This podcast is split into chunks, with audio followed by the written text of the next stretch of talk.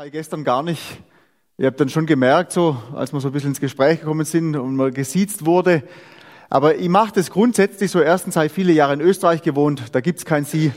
Zumindest nicht ähm, da, wo wir gelebt haben, in den Bergen. Und ähm, Jesus will auch immer direkt zu Menschen sprechen. Also nicht in der dritten Form oder in der Höflichkeitsform, sondern einfach persönlich und direkt ins Leben. Und heute ist ja wirklich ein herausforderndes Thema. Weiß ich, habt ihr das durchgelesen, was heute dran ist? Und trotzdem seid ihr gekommen. Ja? Wer kann mir das sagen? Um was geht's heute? Nicht mehr auf dem Smartphone schauen, gell? Also, als Überschrift habe ich sie euch gegeben, Hilflosigkeit. Das hört sich schon mal nicht so gut an, gell? Ist man ungern hilflos. Gebet. Damit kann der eine vielleicht was anfangen, der andere vielleicht nicht so viel. Und ein Herz für die Verlorenen. Als ich mal so ein bisschen reingeschaut habe in die Kirchengeschichte, da ist mir eine Sache aufgefallen. Und zwar war das überall gleich, egal auf welchem Teil der Welt. Eine Erweckungsbewegung hat immer mit einer Gebetsbewegung begonnen. Das war überall gleich auf der Welt. Also wenn Menschen angefangen haben zu beten, und nicht nur so fürs Essen zu beten, sondern es ist eine andere Art von Beten, da hat sich dann manchmal was getan danach. Ich war neulich in der Gemeinde, das war jetzt erst vor drei Wochen oder so, es war eine Evangelisation. Es war eine Gemeinde ähm, aus dem russlanddeutschen Hintergrund und ähm, die haben schon zwölf Jahre keine Evangelisation mehr gemacht. Und als ich dann dahin kam, da fragten mich dann die Jugendlichen, ja, was ist denn überhaupt Evangelisation? Die wussten das gar nicht. Und ich habe schon gedacht, ach du liebe Zeit, wo habe ich mich hier drauf eingelassen? Ich habe dann schon auch gemerkt, die haben jetzt gar nicht so viel Kontakte nach außen gehabt und mal so für die Insider Evangelisation durchgeführt. Und ich muss euch ehrlich gesagt gestehen, ich war da ein bisschen frustriert oder verärgert und habe gedacht, Evangelisation lebt davon, dass die Menschen, die vor Ort wohnen, Leute mitnehmen, die Jesus noch gar nicht kennen. Mich kennt keine Sau in dem Ort und ich kenne auch niemand, die kommen nicht wegen mir. Die kommen nur wegen den Leuten, die Teil von dieser Gemeinde sind. Und dann kamen halt nicht so viele. Und ich habe davor sehr viel gebetet, dass Gott Erweckung schenkt in dieser Woche und habe mir das so vorgestellt, ja, dass da Menschen einfach zum Glauben kommen. Und da sind nicht so viele zum Glauben gekommen. Es war eine Handvoll, immerhin ein paar, aber es war nicht so, dass ich gedacht habe, boah, das war jetzt richtig, da hat einfach Gott gewirkt und so richtig große Wunder getan. Aber am Ende der Woche habe ich gedacht, Gott hat wirklich in dieser Gemeinde Erweckung geschenkt. Und zwar hat sich in dieser Zeit, da sind so ein paar Frauen zusammengekommen, die haben gesagt, ja, wir haben eigentlich nie richtig dafür gebetet, dass Menschen wieder zum Glauben kommen. Und dann haben wir uns jeden Abend vor der Gebet oder vor der Veranstaltung getroffen. Da sind dann auch ein paar Männer dabei dazugekommen. Es war ein relativ kleiner Kreis. Wir waren so zwischen fünf und zehn Leuten immer. Aber wir haben da wirklich eine ganze Stunde einfach gebetet dafür, dass Gott Menschen anrührt. Und das hat mich fasziniert, wie sich das gesteigert hat über die Woche. Ich war eine ganze Woche dort. Am Anfang, da haben wir halt so kurz zusammengestanden und kurz gebetet. So Gott segne den Abend, fertig. Und dann hat sich das aber immer gesteigert und daraus ist jetzt ein Gebetskreis entstanden, die sich regelmäßig treffen, jede Woche, um für Menschen zu beten, die Jesus noch gar nicht kennen. Die Gemeindeleitung hat am Ende der Woche gesagt, so, jetzt haben wir gemerkt, wir haben eigentlich gar keine Kontakte mehr nach außen. Was machen wir jetzt? Das war jetzt irgendwie so ein Wachrüttler für uns als Gemeinde. Wie machen wir jetzt weiter in Bezug auf dieses große Thema, Entschuldigung, dieses große Thema Evangelisation? Teilweise haben sich Gemeindemitglieder untereinander wieder versöhnt, die nicht mehr viel miteinander gesprochen haben. Und vielen Menschen ist einfach bewusst geworden, es gibt tatsächlich Menschen um uns herum, die Jesus noch nicht haben, die deswegen verloren sind. Und ich habe gemerkt, Erweckung, das ist nicht immer was, was sofort nach außen hin sichtbar ist, sondern das ist eigentlich was, was innerlich bei uns Kindern Gottes anfängt. Und das hat mir total gefallen, das miterleben zu dürfen. Das hat mich begeistert wieder ganz neu von Jesus. Und Gebet, ich weiß nicht, was du damit anfangen kannst. Ich kann mir vorstellen, die Älteren können mehr mit diesem Thema anfangen. Jetzt so ihr Jugendlichen, Gebet, Gehört halt dazu, zum Leben als Christ, gell? Macht man halt. So vom Essen und so, zum Beispiel. Also als ich Kind Gottes geworden bin, da konnte ich mit Gebet so gut wie gar nichts anfangen. Ich habe es halt gemacht, weil es dazugehört hat und ich habe gewusst, als Gottes Kind sollte man da ab und zu mal mit Gott sprechen, aber ich habe das halt gemacht, weil es halt so war. Es war für mich keine große Freude oder eine, eine, was nach was ich mich gesehnt habe. Es, ich habe es halt gemacht. Und dann habe ich vor vielen Jahren schon ein Buch gelesen. Und das war ein Engländer, der Ronald Dunn. Weiß nicht, wer von euch den kennt. Ist nicht so bekannt, aber hat sehr, sehr gutes Buch geschrieben über Gebet. Und in diesem Buch hat er geschrieben, Gebet ist ein Ausdruck der Hilflosigkeit. Und dann konnte ich noch weniger damit anfangen, weil ich habe gedacht, ja, hilflos bin ich, guck mich mal an, ich stehe ja gut im Saft, ich kann da schon was machen, ich kann da schon was reißen. Aber etliche Jahre später ist mir dieser, dieses Zitat wieder in den Sinn gekommen und mittlerweile kann ich sehr viel damit anfangen. ist ja ganz interessant, wann fangen Menschen an zu beten? Selbst Menschen, die gar nichts mit Gott zu tun haben. Wenn sie hilflos sind. Wenn jemand stirbt, wenn jemand eine Krebsdiagnose gestellt bekommt, wenn ein Kind stirbt, wenn die Kinder auf Abwägen sind, ja, dann fangen selbst Menschen an, die sonst sagen, sie sind gar nicht mit Gott am Hut zu beten. Oder sie sind froh, wenn du für sie betest in so einer Situation. Und dann habe ich mir überlegt, ja, wann beten denn wir Christen? Das ist eigentlich interessant. Und mir ist aufgefallen, auch anhand meines eigenen Lebens, ja meistens fällt es mir leicht zu beten, wenn ich mich selber hilflos fühle. Wenn irgendwas aus dem Ruder geraten ist und ich merke, ich habe die Kontrolle verloren, es geht irgendwie nicht mehr weiter, dann fällt es mir total leicht zu beten. Wenn ich irgendwie das Gefühl habe, ja, es läuft schon so, ja, dann mache ich das halt. Aber es ist mehr so geistliche Pflichterfüllung wie das Verlangen, wirklich zu beten. Ich treffe immer wieder Christen, die sagen mir, ja, sie wüssten gar nicht, wofür sie beten sollen, eine Viertelstunde lang. Und ich kann das sehr gut nachvollziehen, weil die meiste Zeit meines Christseins ging es mir genau gleich. Mal so kurz zu beten, mal so ein paar Sätze, ja schon. Aber immer wieder zu beten und weiter zu beten und, und nicht, weil es langweilig ist, dann irgendwann aufzuhören, sondern einfach immer wieder neue Dinge aufs Herz gelegt zu bekommen und dafür einfach zu beten. Das, das kenne ich noch nicht lange in meinem Leben. Aber mir ist einfach, oder ich muss sagen, mir wird immer mehr bewusst, wie wenig mir bewusst ist, wie hilflos ich bin in Bezug auf geistliche Dinge. Wenn du heute nichts merkst, merke den Satz. Mir wird immer mehr bewusst, wie wenig mir bewusst ist, wie hilflos ich bin in Bezug auf geistliche Dinge.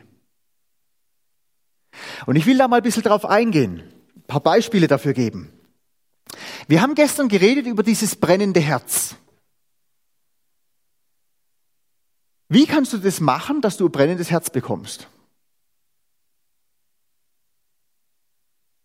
Jugendlichen, ihr wisst doch immer alles, oder? Jetzt habt ihr kein Google gerade, gell? Wird es ein bisschen schwerer.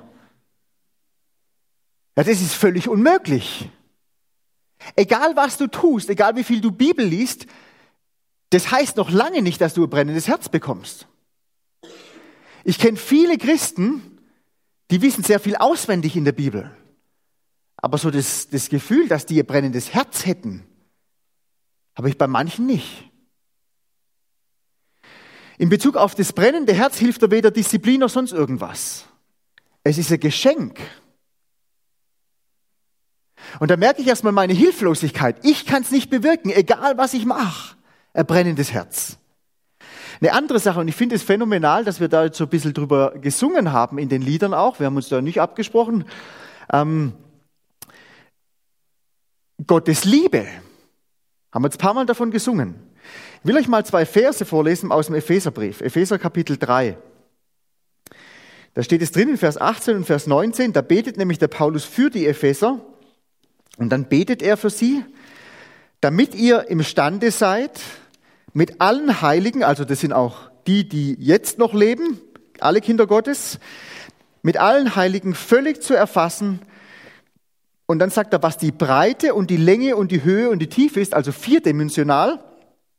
Und zu erkennen, und jetzt kommt's, die die Erkenntnis übersteigende Liebe des Christus, damit ihr erfüllt werdet zur ganzen Fülle Gottes. Der Paulus betet darum, dass die Kinder Gottes anfangen, die Liebe Gottes zu verstehen, weil die Liebe Gottes das Verständnis von uns Menschen komplett übersteigt. Das bedeutet schlicht und einfach, Gottes Liebe für mich kann ich aus menschlicher Anstrengung heraus nicht verstehen. Egal wie viel ich darüber weiß, egal wie viele Bibelverse ich auswendig kann. Das heißt noch lange nicht, dass ich das wirklich mit dem Herzen verstehe, weil diese Liebe mein Verständnis übersteigt. Außer wenn Gott mir hilft und er Gnade schenkt und ein Wunder tut in meinem Leben, das zu verstehen, werde ich es nie verstehen. Zumindest nicht mit dem Herzen. Nun, eines der ersten Dinge, die man lernt, meistens schon bevor man Kind Gottes wird, ja, Gott liebt dich. Einfach mal die Frage an dich heute Abend, wenn du diesen Satz hörst, Gott liebt dich, was macht es mit dir? Was bewirkt es in dir? Innerlich. Rührt sich da irgendwas? Also wenn ich euch jetzt so anschaue, weiß nicht, kann, der Schein kann ja auch täuschen, gell? Aber scheint sich nicht viel zu regen gerade. Das ist eine gute Frage. Dass wir das wissen im Kopf, dass Gott uns liebt, das ist schon klar.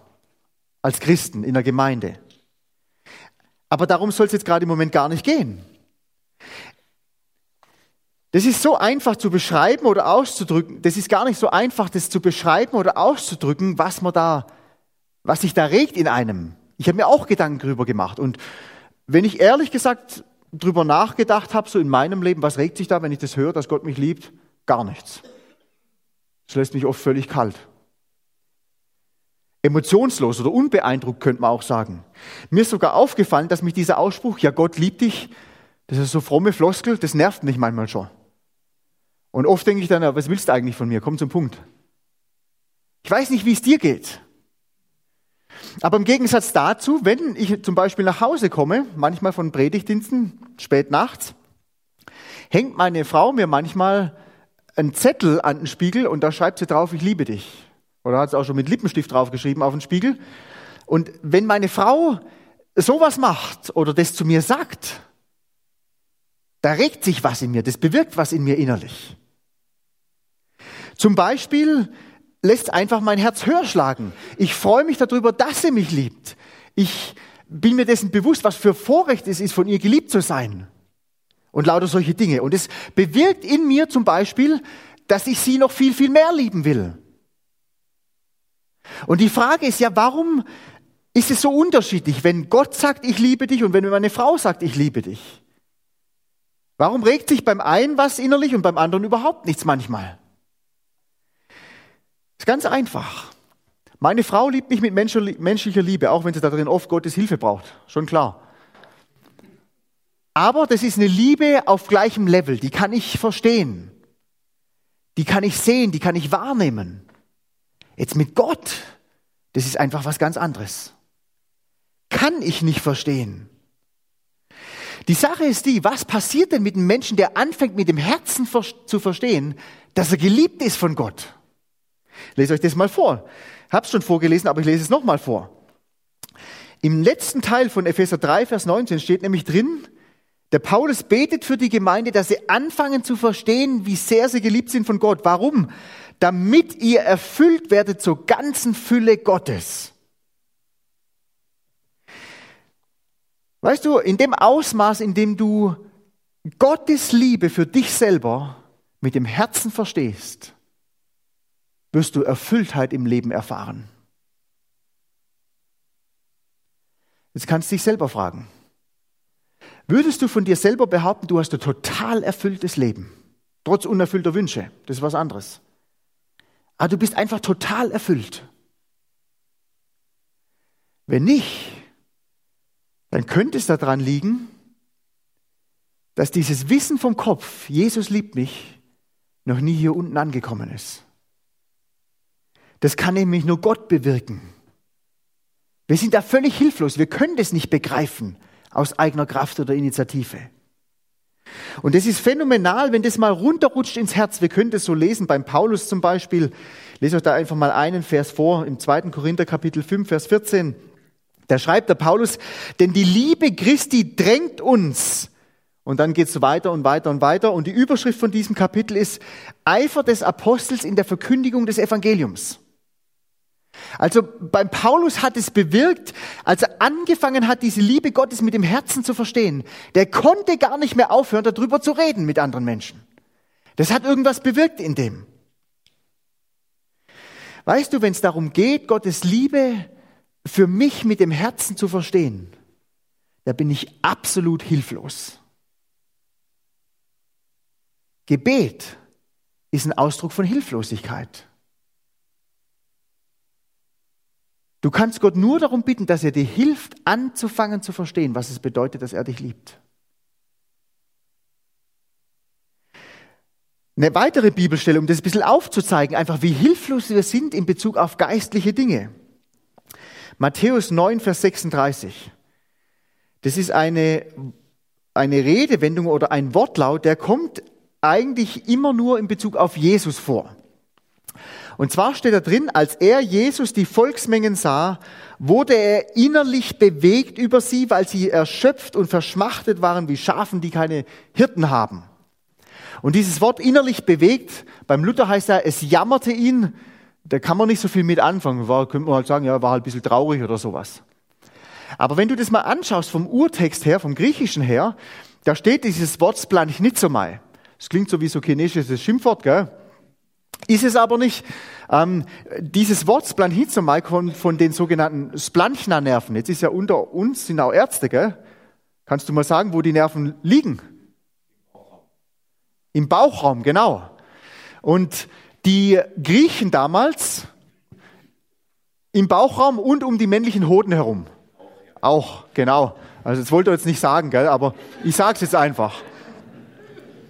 Also im Bauchraum, im Unterleib und um die männlichen Hoden herum sind eben diese Splanchna-Nerven. Und Splanchnitzomai, das beschreibt einen Schmerz, wie wenn dir einer voll in den Unterleib tritt. Also einen total realen Schmerz, nicht nur, oh, jetzt bist du aber traurig. Das ist, das ist ein Schmerz, der, der, der lässt dir die Tränen in die Augen schießen. Und wenn wir diesen Satz hier lesen in der Bibel, wo Jesus über die Menschen redet, dann könnte man lesen, als Jesus aber die Volksmengen sah, verspürte er einen inneren Schmerz, der so real und, und, und schmerzhaft war, wie wenn einmal mit voller Wucht in den Unterleib getreten hätte. Als er Menschen gesehen hat, die richtungslos durchs Leben laufen, die verloren sind. Jetzt einfach mal die Frage an dich heute Abend. Wann hast du das letzte Mal so einen Schmerz verspürt, als du Menschen gesehen hast, die ohne Jesus unterwegs sind? Wann hast du das letzte Mal geweint, weil du Menschen um dich herum hast und du weißt, die kennen Jesus noch nicht?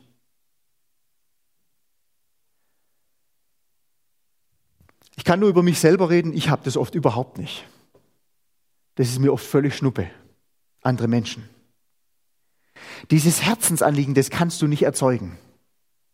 Egal was du tust, es ist völlig unmöglich. Egal wie viel ich Bibel lese, predige, geistliche Übungen mache, dass ich ihr Herz habe, dieses Herzenanliegen Jesu für Menschen, die verloren sind, kann ich nur eins machen. Gott beten und bitten, dass er mir das schenkt. Wir als Kinder Gottes sind absolut hilflos in Bezug darauf, dieses Anliegen zu haben für andere Menschen. Das ist ein Geschenk Gottes. Wir können nichts dafür tun, außer darum bitten. Mal noch eine weitere Bibelstelle. Epheser Kapitel 6, Vers 12. Das ist auch so eine ganz bekannte Bibelstelle. Da geht es um die Waffenrüstung Gottes. Und ich lese euch diesen Vers mal vor. Epheser Kapitel 6, Vers 12. Da steht nämlich drin, denn unser Kampf ist nicht gegen Fleisch und Blut, sondern gegen die Gewalten, gegen die Mächte, gegen die Weltbeherrscher dieser Finsternis gegen die geistigen Mächte der Bosheit in der Himmelswelt und so weiter und so weiter. Also Gott sagt uns, wir müssen anfangen zu verstehen, welche Dimension unser Kampf hat, denn wir kämpfen hier auf der Erde. Oft kämpfen wir nur gegen andere Christen und denken, die sind unser Feind. Gell, wenn die ein bisschen andere Theologie haben als wir, dann muss man die bekämpfen, das müssen wir richtig stellen. Aber wenn du die Bibel lest, da steht nie was darüber drin, dass das unsere Feinde sind. Ganz im Gegenteil. Da steht drin, wir sollen in Einheit mit denen leben. Nicht alles gleich sagen und gleich denken. Aber in Christus sollen wir eins sein. Unser Feind ist jemand ganz anders. Das ist der Gegenspieler Gott, das ist der Teufel, sagt die Bibel. Steht auch da drin in diesen Versen. Und der hat einfach das Anliegen, dich irgendwie zu verhindern, dass du zu dem Punkt hinkommst, wo du anderen Menschen tatsächlich mal von Jesus erzählst. Der führt dich hin dazu, dass du dein ganzes Leben mit traurigen Konjunktiven verbringst. Es wäre gut, ich sollte mal, ich könnte jemand von Jesus erzählen. Das ist der Kampf, den wir kämpfen. Und im Epheser Kapitel 6, Vers 18 und 19 schreibt dann der Paulus eben aus diesem Grund, lest es noch vor, Vers 18 und 19, mit allem Gebet und Flehen betet zu jeder Zeit im Geist und wacht hierzu in allem Anhalten und Flehen für alle Heiligen und auch für mich, damit mir Rede verliehen werde, wenn ich den Mund öffne, mit Freimütigkeit das Geheimnis des Evangeliums bekannt zu machen. Also der Paulus sagt, und nicht nur hier im Epheserbrief, fast in jedem seiner Briefe sagt er, betet für mich, dass Gott Türen öffnet, Herzen öffnet für das Evangelium. Ich habe einen besten Freund, der ist Berufsfeuerwehr bei der, oder Feuerwehrmann bei der Berufsfeuerwehr in Stuttgart. Und mit dem bete ich da ganz viel dafür ähm, dafür, dass Gott Herzen öffnet von Menschen, damit, damit Türen sich öffnen für das Evangelium. Und das ist echt total cool. Das ist nicht jeden Tag, muss ich ganz ehrlich dazu sagen. Aber relativ oft erleben wir in unterschiedlichsten Umfeldern und Kontexten, dass sich einfach Gespräche auf natürliche Art und Weise ergeben über Jesus. Und das fasziniert uns, weil wir merken, Gott erhört dieses Gebet, wenn wir beten für offene Türen fürs Evangelium. Und neulich haben wir da auch wieder so ein bisschen drüber geredet, was wir da so erlebt haben. Und dann saß seine Frau dabei und die hat gesagt, sie versteht es nicht. Sie erlebt es nie so. Sie überlegt sich oft, ja, wie könnte ich jetzt mit jemand über Jesus reden, aber sie fühlt das immer so, so erzwungen. Dann sagt sie, das mag sie nicht. Und dann haben, hat sein, ihr Mann sie gefragt, ja, hast du schon mal dafür gebetet? Für offene Türen und offene Herzen. Hat sie gesagt, nee, hat sie eigentlich noch nie gemacht. Und dann hat sie gesagt, sie fängt es jetzt an. Und dann hat sie einen ganzen Monat lang jeden Tag dafür gebetet, dass Gott ihr auf ihrer Arbeitsstelle offene Türen fürs Evangelium schenkt. Und dann kam sie eines Tages ganz begeistert und hat gesagt, sie hat jetzt schon drei gute Gespräche gehabt über Jesus. Und sie hatte nie das Gefühl, das so über, übers Eck gezwungen. Es hat sich einfach ergeben. Weißt du, es geht nie darum, anderen mit der Brechstange des Evangeliums aufzuzwängen. Wir brauchen andere nicht zwangsbeglücken. Aber uns muss bewusst sein, wir leben in einem geistlichen Kampf. Und wenn Gott keine Türen fürs Evangelium öffnet, wenn Gott keine Herzen vorbereitet und öffnet, können wir gar nichts tun. Nichts. Gebet ist ein Ausdruck von Hilflosigkeit. Könnte es sein, dass uns sehr oft gar nicht bewusst ist, wie hilflos wir eigentlich sind in Bezug auf geistliche Dinge. Aber stell dir einfach mal vor, du hast es schon alles. Du hast ein brennendes Herz. Du hast mit dem Herzen angefangen zu verstehen, dass Gott dich liebt und du erlebst diese Fülle, die Gott dir zur Verfügung stellt. Du hast ein Herz für verlorene Menschen. Du hast offene Türen, um Menschen von Jesus zu erzählen. Und dann fängst du an, anderen Menschen von Jesus zu erzählen. Du, du, du tust es tatsächlich, anstatt nur dafür zu beten und darüber zu reden. Was dann? Dann ist es ja wiederum komplett Gottes Werk. Ich will euch da mal zwei Verse vorlesen aus dem Johannesevangelium Kapitel 6. Oder im Kapitel 6, sagt man so, fangen wir mal an. Johannes Kapitel 6 und Vers 44.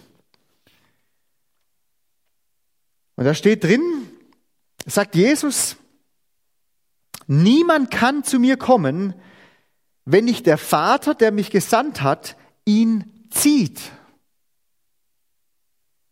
Das heißt, es ist völlig egal, was du tust, was du dir überlegst, wie attraktiv du was gestaltest.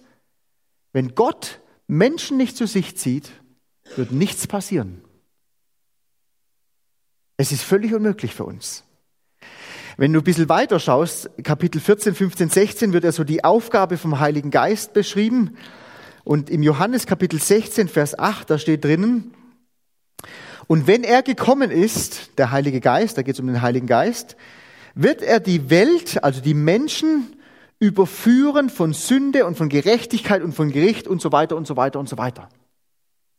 Das heißt, es ist die Aufgabe von Gottes Geist, Menschen solche Dinge erstmal vor Augen zu führen, bewusst zu machen.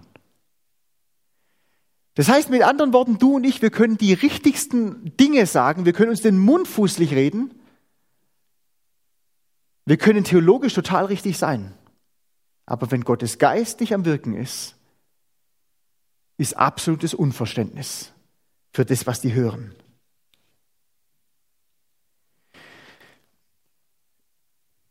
Seit ich so viel unterwegs bin, auch vor allem auf Evangelisationen, wird mir das immer deutlicher bewusst, wie hilflos ich eigentlich bin. Einfach mal nur so ein Beispiel. Ich war im Frühjahr dieses Jahres war ich auf zwei Evangelisationen relativ schnell hintereinander. Es waren beides Jugendevangelisationen. Und ich habe teilweise bei den beiden Evangelisationen genau die gleichen Predigten gehalten. Bei der einen Evangelisation, da kamen fast 100 Jugendliche zum Glauben.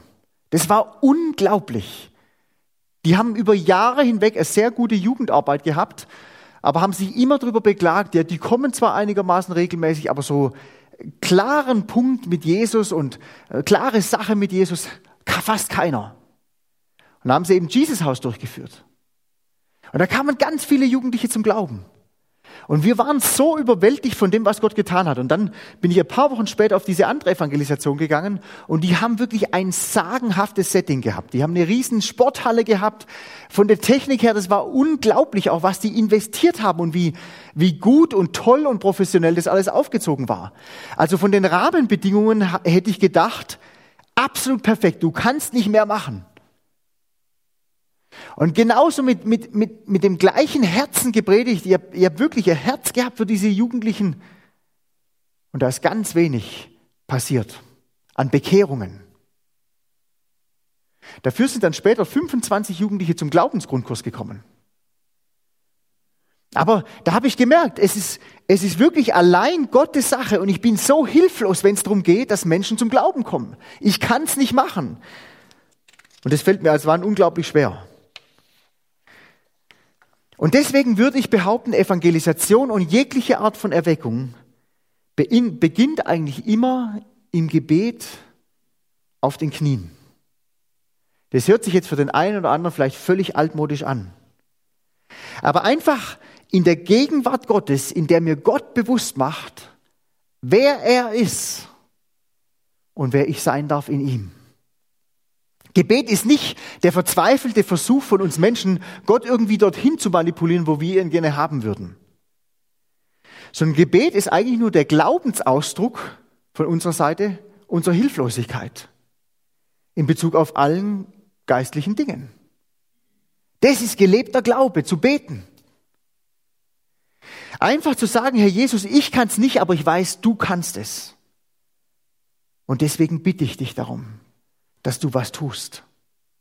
Und ich finde es faszinierend, wenn du die Bibel so durchliest, ich finde es faszinierend, was passiert ist mit Menschen, die einfach genau das gemacht haben. Sie sind einfach nur in die Gegenwart Gottes gekommen.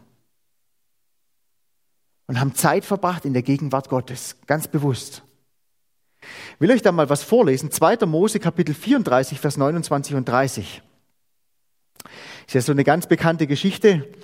2. Mose 34, da war Mose da auf dem Berg oben mit den zehn Geboten und dann ist er wieder runtergekommen. Und im 2. Mose 34, Vers 29 und Vers 30, da können wir lesen, es geschah aber, als Mose vom Berg Sinai herabstieg und die beiden Tafeln des Zeugnisses waren in Moses Hand, als er vom Berg herabstieg, da wusste Mose nicht, dass die Haut seines Gesichtes strahlend geworden war, als er mit ihm geredet hatte. Und Aaron und alle Söhne Israel sahen Mose an und siehe, die Haut seines Gesichts strahlte und sie fürchteten sich, zu ihm heranzutreten. Und dann geht's noch so ein bisschen weiter. Also das Interessante war an Mose, der hat einfach, der war in der Gegenwart Gottes, hat mit Gott geredet und da ist was passiert mit ihm. Das hat er selber gar nicht wahrgenommen. Der ist runtergekommen ins Tal Und die anderen, die konnten ihn gar nicht anschauen. Die haben zu ihm gesagt, bedeck mal dein Gesicht. Tu eine Decke drüber. Oh, Entschuldigung, ich habe so viel gegessen bei euch, so viel gutes Essen bekommen. Jetzt stößt mir das gerade ein bisschen auf. Aber die waren, die waren einfach total überrascht. Das, hat, das, das haben die gesehen, dass der in der Gegenwart Gottes war. Der hat da überhaupt nichts gemacht, außer mit Gott geredet. Wenn wir mal ins Neue Testament schauen, ist eine ähnliche Stelle in Lukas Kapitel 9. Das ist auch relativ bekannte Stelle, ähm, wo es um die Verklärung von Jesus geht. Und ich lese euch das mal vor, Lukas Kapitel 9, die Verse 28 und 29, da steht drin. Es geschah aber etwa acht Tage nach diesen Worten, dass er Petrus, Johannes und Jakobus mitnahm, um auf den Berg zu steigen, um zu beten. Und als er betete, veränderte sich das Aussehen seines Angesichts und sein Gewand wurde strahlend weiß. Also irgendwas macht es mit uns Menschen, wenn wir uns bewusst in die Gegenwart Gottes setzen, stellen, knien, wie auch immer. Ich werde es nie vergessen, ein alter Mann hat mal zu mir gesagt, Gebet ist der größte Kampf. Es ist der Platz, in dem alle Kämpfe gefochten und alle Siege errungen werden. Und er hat gesagt, du kannst nur so viel Territorium einnehmen, wie du im Gebet bereits erkämpft hast. Es ist so viel leichter für uns aktiv zu sein, Dinge zu planen, Dinge, die messbar sind, Dinge, die sichtbar sind mit dem Auge. Und ich kann das so gut nachvollziehen, weil den Jüngern ging es ja auch nicht anders. Lest mal ein paar Verse weiter. Also Jesus hat da gerade dieses unglaubliche Erlebnis gehabt. Er wurde verklärt. Und dann lesen wir, was, was die Jünger gemacht haben. Lukas 9, Vers 32 und 33, da können wir lesen. Petrus aber und die mit ihm waren, waren beschwert vom Schlaf. Als sie aber völlig aufgewacht waren, sahen sie seine Herrlichkeit und die zwei Männer, die bei ihm standen. Und es geschah, als sie von ihm schieden, sprach Petrus zu Jesus, Meister, es ist gut, dass wir hier sind. Lass uns drei Hütten machen, dir eine, Mose eine und Elia eine. Und er wusste nicht, was er sagte. Total interessant. Während Jesus mit dem Vater geredet hat, verklärt wurde, haben die geschlafen. Als sie dann endlich wieder aufgewacht sind, waren sie sofort wieder voll da. Lass uns was tun. Lass uns mal ein paar Hütten bauen hier. Das ist gut, dass wir hier sind, sagt er. Und steht nur, er wusste nicht, wovon er geschwätzt hat. Wenn man ein bisschen weiterblättert im Lukas-Evangelium, Lukas Kapitel 22, können wir was Ähnliches lesen. Ähm, Lukas Kapitel 22, Verse 39 bis 46. Ich werde es jetzt nicht vorlesen, alles, ihr kennt es wahrscheinlich. Das ist die Begebenheit, wo Jesus gebetet hat vor seiner Kreuzigung im Garten Gethsemane. Und immer wieder sagt er zu seinen Jüngern, hey, wacht mit mir und betet. Und die sind immer wieder eingeschlafen. Und dann können wir aber lesen in Vers 47 bis 50, während er noch redete, siehe, da kam eine Volksmenge und der, welcher Judas hieß, einer von den Zwölfen, ging vor ihnen her, nahte sich Jesus, um ihn zu küssen. Jesus aber sprach zu ihm, Judas, was überlieferst du den Sohn des Menschen mit einem Kuss? Als aber die, die um ihn waren, sahen, was werden würde, sprachen sie, Herr, sollen wir mit dem Schwert reinschlagen? Da, wo der ganze Kampf gefochten wurde im Gebet, da haben sie alle geschlafen. Und dann, als wieder Action da war, ja, sollen wir kämpfen? Sollen wir was reißen? Sollen wir was machen?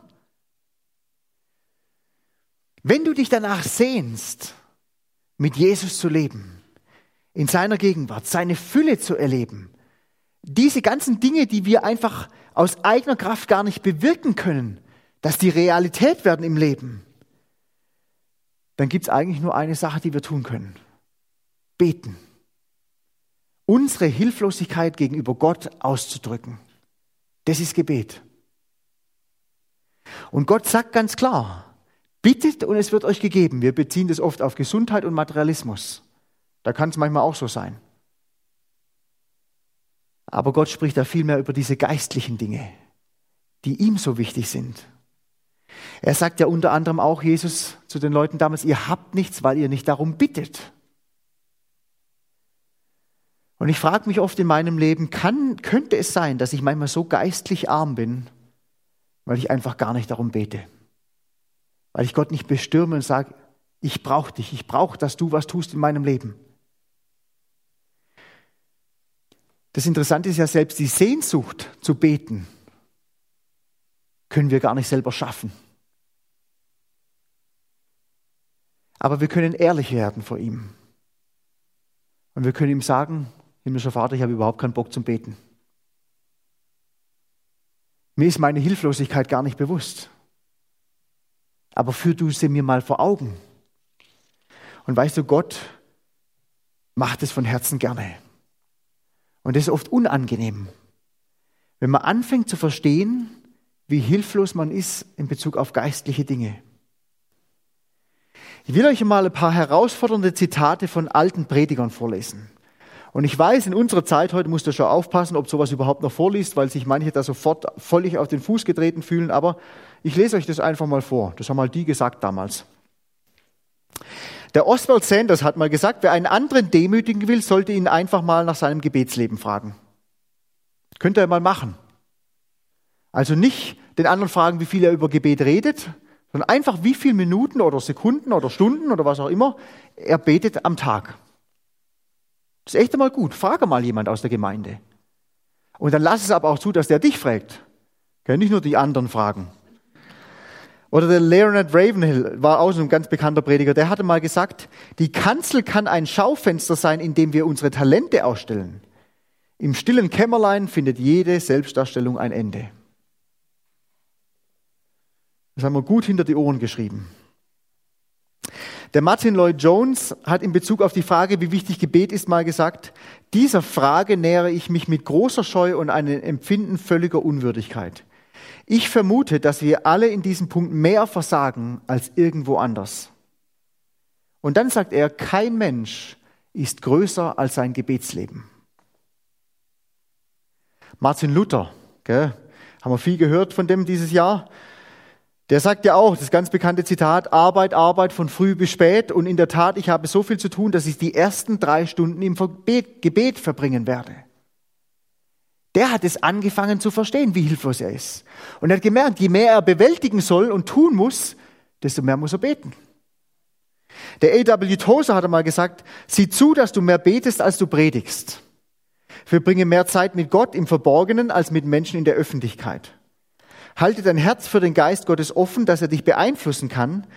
Pflege mehr Bekanntschaft mit Gott als die Freundschaft mit den Menschen. Und dann sagt er, dann wirst du immer genügend Brot für die Hungrigen haben.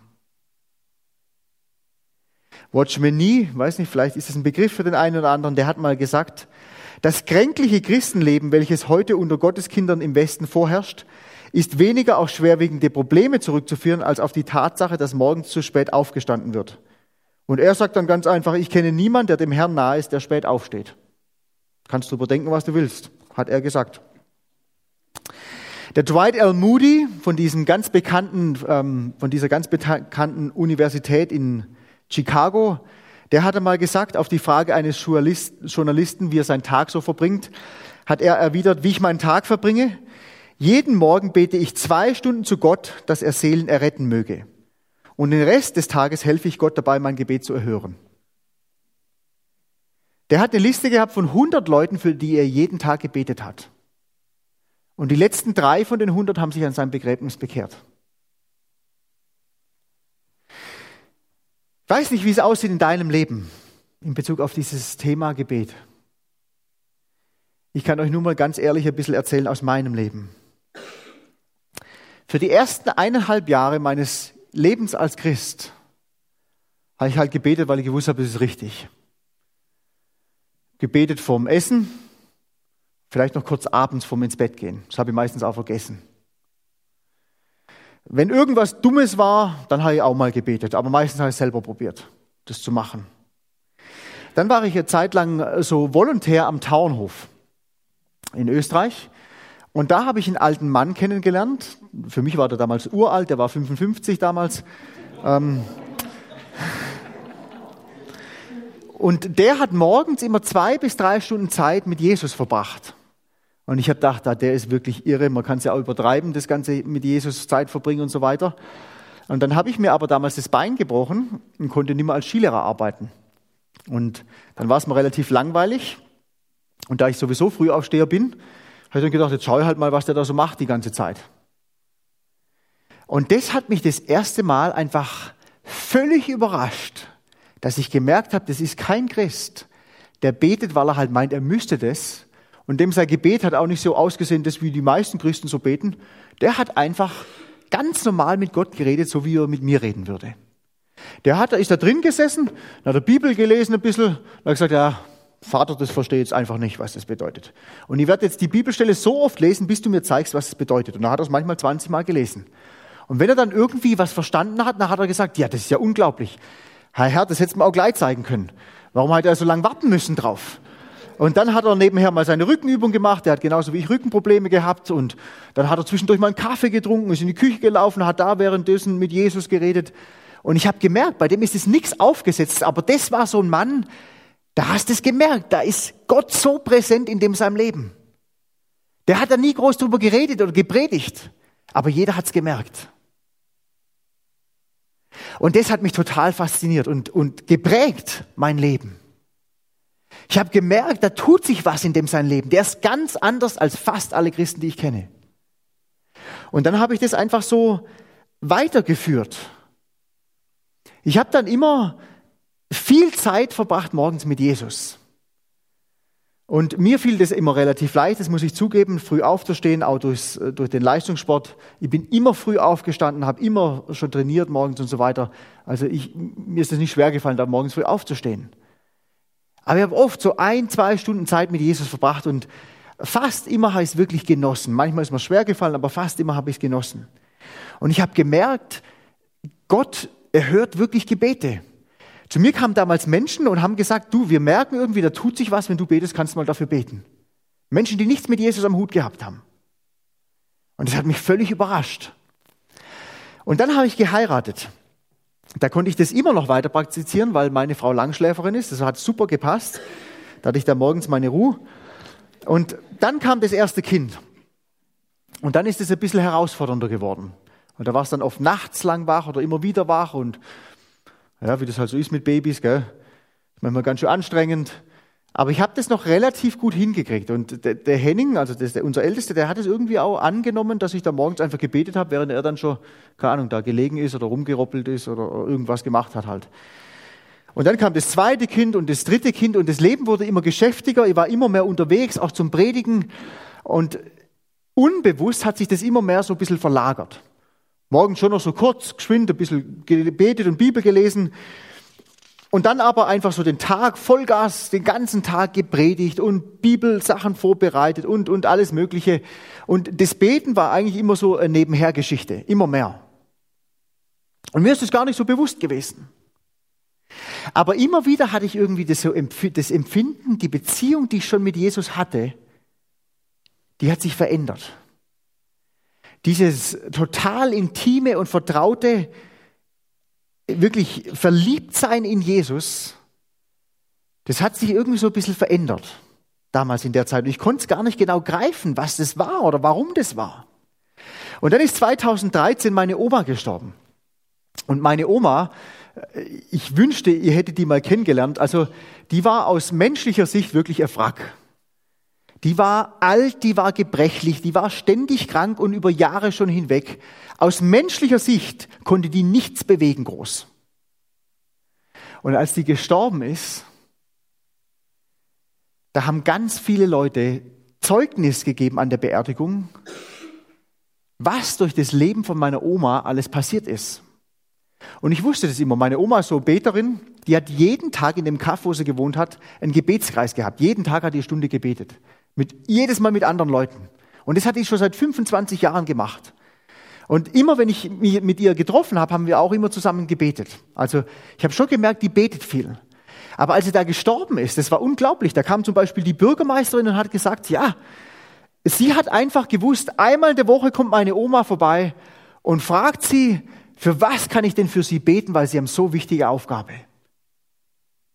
Und sie hat gesagt, immer wenn was Schweres angestanden ist, hat sie nur gewartet auf den Moment, wo meine Oma reinkommt, um mir das alles zu sagen. Und sie hat gewusst, meine Oma betet für die. Das war die per Du mit meiner, mit meiner Oma, die, die Bürgermeisterin. Dann kam der Pfarrer und er hat gesagt, ja, oft Hat er sich die ganze Woche das Hirn zermartert, was er denn predigen soll und was er da genau sagen soll im Gottesdienst. Und oft wusste er es nicht und dann hat er Samstagmorgens angefangen vorzubereiten und spätestens da ist ihm eingefallen, ja morgens um 9.30 Uhr kommt meine Oma vorbei, um ihn zu fragen, ja was soll sie denn jetzt genau beten für ihn, für die Predigt. Und dann hat er gewusst, ha, dann wird es schon. Das haut schon hin.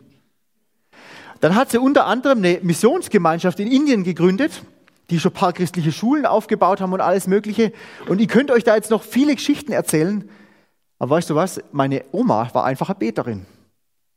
Aus menschlicher Perspektive hat die nichts auf die Reihe bringen können aus körperlicher Kraft.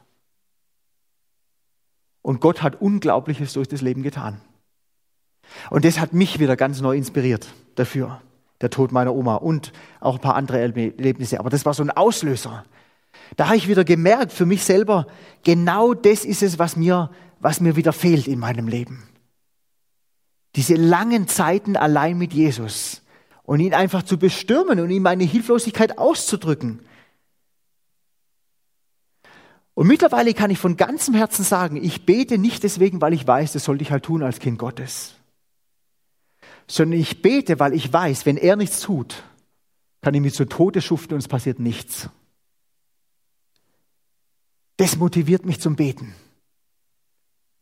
Und deswegen habe ich zum Beispiel auch die bewusste Entscheidung getroffen, in meinem Leben anders zu leben in Bezug auf das Thema Gebet. Durch die ganzen Höhen und Tiefen, die ich nach wie vor durchlebe in der ganzen Sache.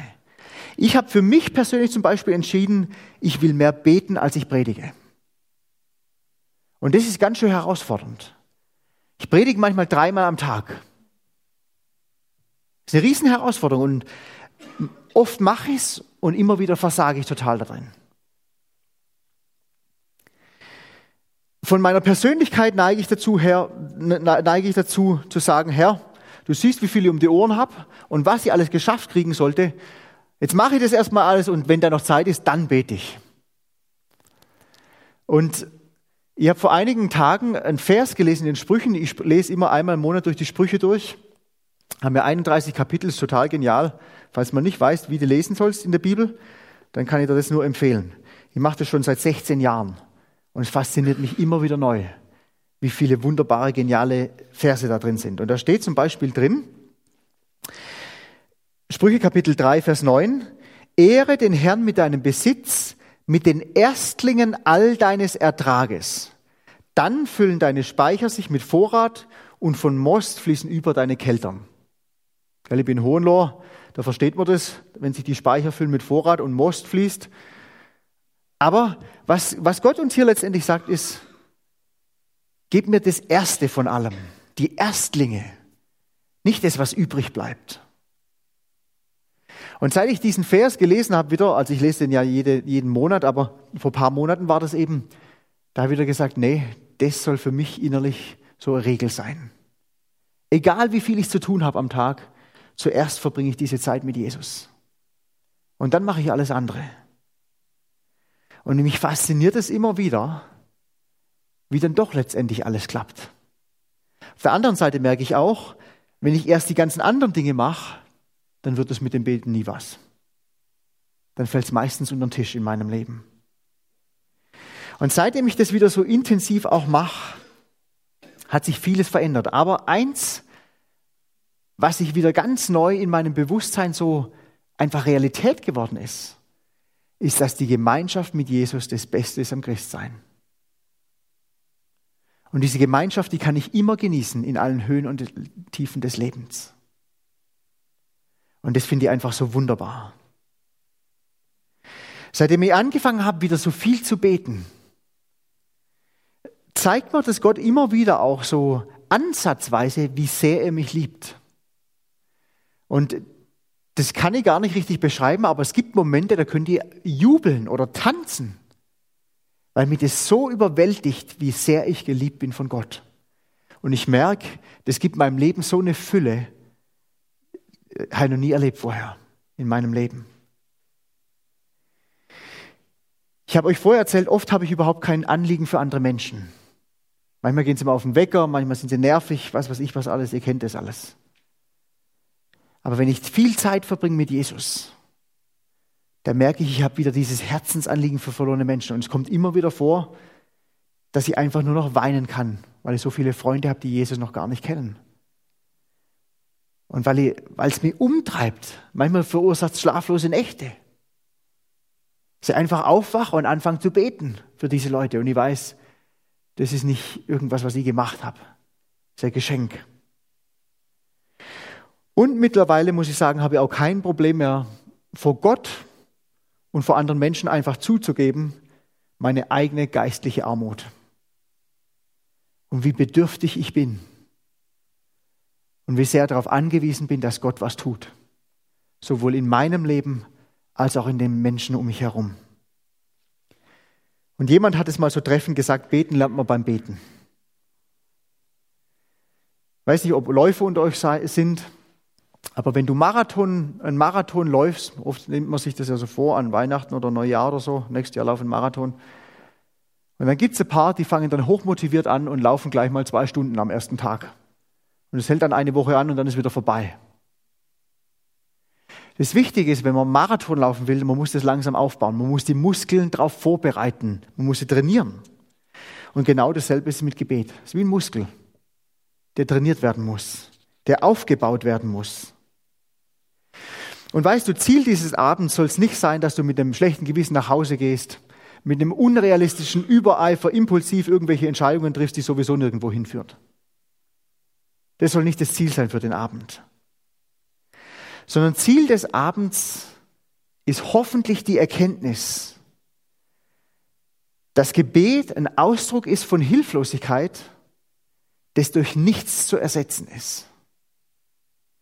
Dass nur er allein mir ein brennendes Herz geben kann, ein Verständnis dafür, was es bedeutet, dass ich bedingungslos angenommen und geliebt bin in Jesus Christus, dass nur er mir Anliegen für verlorene Menschen geben kann und dass nur er allein Türen öffnen kann für das Evangelium. Und dass nur er allein Menschen retten kann. Und ich merke immer mehr in meinem Leben, wenn ich mich nicht beschenken lasse, dann bin ich selber schuld. Dann gehe ich einfach leer aus. Und darin zu wachsen und aufzublühen, das ist Erweckung.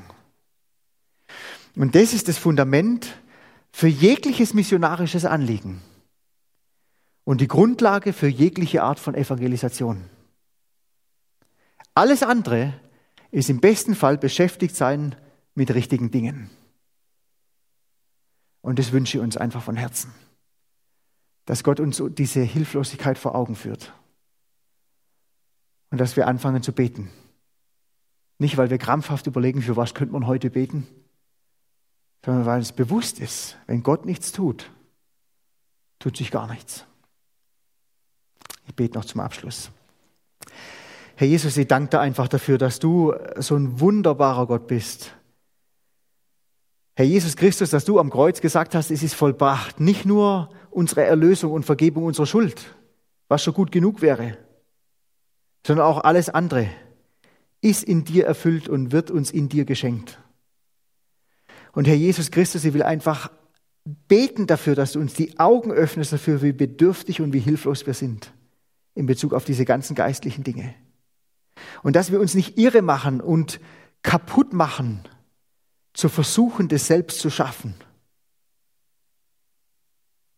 sondern dass du uns diese Hilflosigkeit vor Augen führst, wir sie dankbar annehmen können und in unserer Hilflosigkeit einfach zu dir kommen und bitten und flehen, dass du Wunder tust.